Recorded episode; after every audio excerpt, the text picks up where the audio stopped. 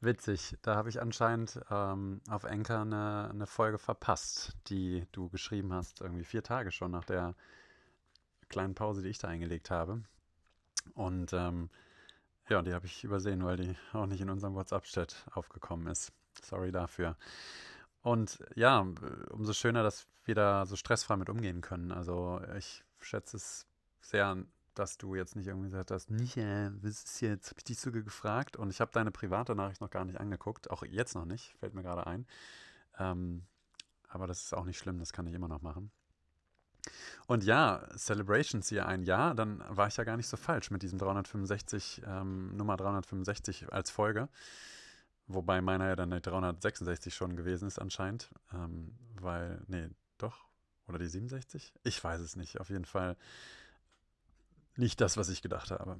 Und ähm, ja, ich feiere das total und genieße das, mir die Geschichte zu erzählen, dass ich und wahrscheinlich auch du in diesem Jahr sehr viel gelernt haben, was eher unbewusst passiert ist, zumindest bei mir. Ich habe mir nie irgendwie in YouTube irgendwas Video angeguckt, wie man Podcasts spricht oder wie man die aufbaut, sondern ich feiere das insbesondere ab, dass wir das so intuitiv, locker, flockig aus dem Handgelenk hinaus heraus ähm, gemacht haben.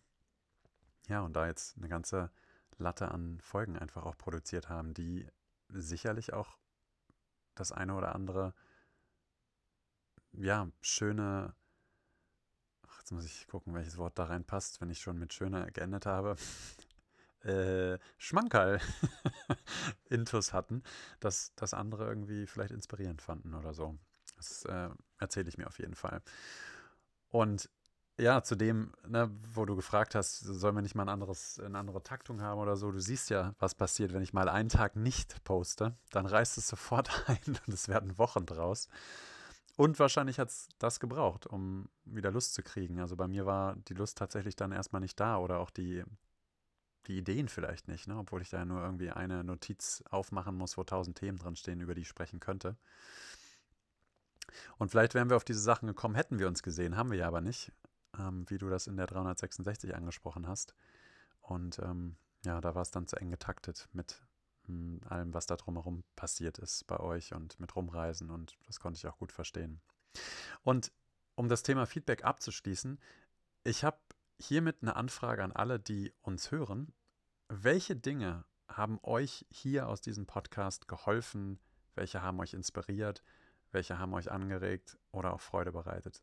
Ich will Feedback haben. Seid ihr bereit? Seid ihr dabei? ja, und auf deine letzte Nachricht, ich weiß genau, was du meinst. Wir erzählen aus unserem Leben, aber gehen vielleicht auch nicht in die emotionale Tiefe rein, in die Verletzlichkeit oder auch in diesen intimen Austausch, der ja auch dadurch so intim ist, weil er nur zwischen uns wäre. Wir sind ja auch kein Film, bei dem es von außen so aussieht, als wären wir allein und, und würden nicht wissen, dass wir beobachtet werden oder angeguckt werden. Ne? Also wie irgendwelche Schauspieler, die so tun, als würden sie diesen Film nur für sich machen.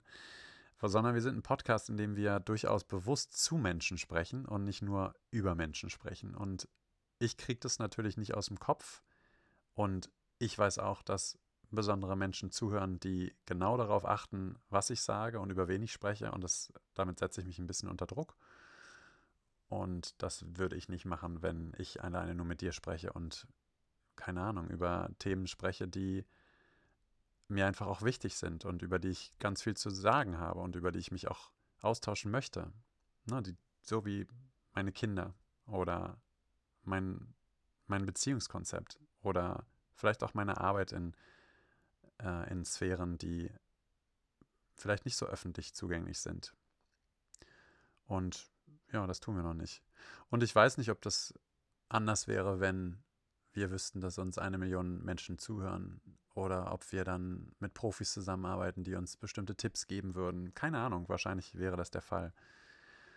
Und da ist die Frage, warum gehen wir nicht mit unserem Format nach vorne? Das ist eine gute Frage.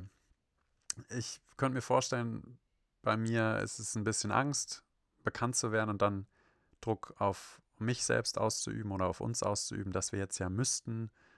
Ähm, ich habe keine Ahnung, ob, wie das dann aussieht, ob man dann Geld dafür bekommt oder bestimmte Anzahl an Episoden auch bis zu einem bestimmten Zeitpunkt auch produzieren muss oder was auch immer, keine Ahnung, wie das dann abläuft. Da ist bestimmt auch Faulheit dabei bei mir, ne, weil ich ja jetzt schon keinen Bock habe, eine Sprachnachricht noch, eine Sprachnachricht noch hochzuladen, zu betiteln und mit einem Text zu versehen und dann mit einem Datum, wann es veröffentlicht wird.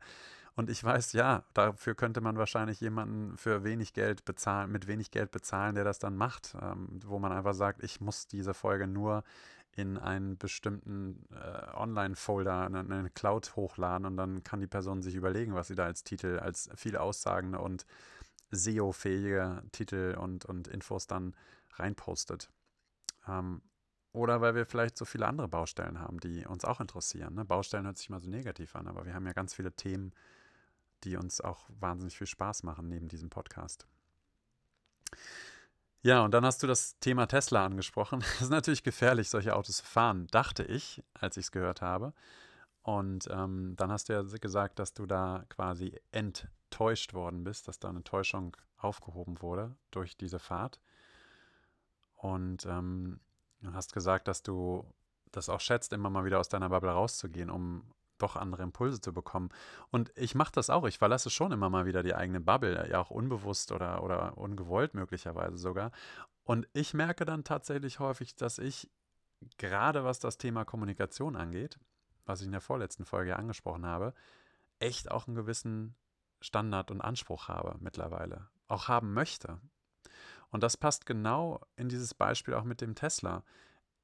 Ja, vielleicht gibt es Dinge, die nicht so gut waren oder die dich enttäuscht haben. Und trotzdem gibt es auch in einem Tesla wahrscheinlich Standards, die in einem 17 Jahre alten Auto nicht da sind und die auch vielleicht mit Sicherheit zu tun haben, ja, oder mit, mit Komfort.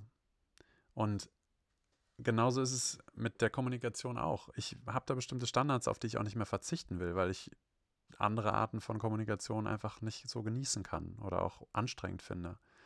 Aber vielleicht macht es auch einen Unterschied, ob es um Produkte oder Künstler geht oder um Menschen, mit denen man sich täglich oder wöchentlich auseinandersetzt, die einen Einfluss auf mich ausüben, die mein Leben mitgestalten. Was meinst du?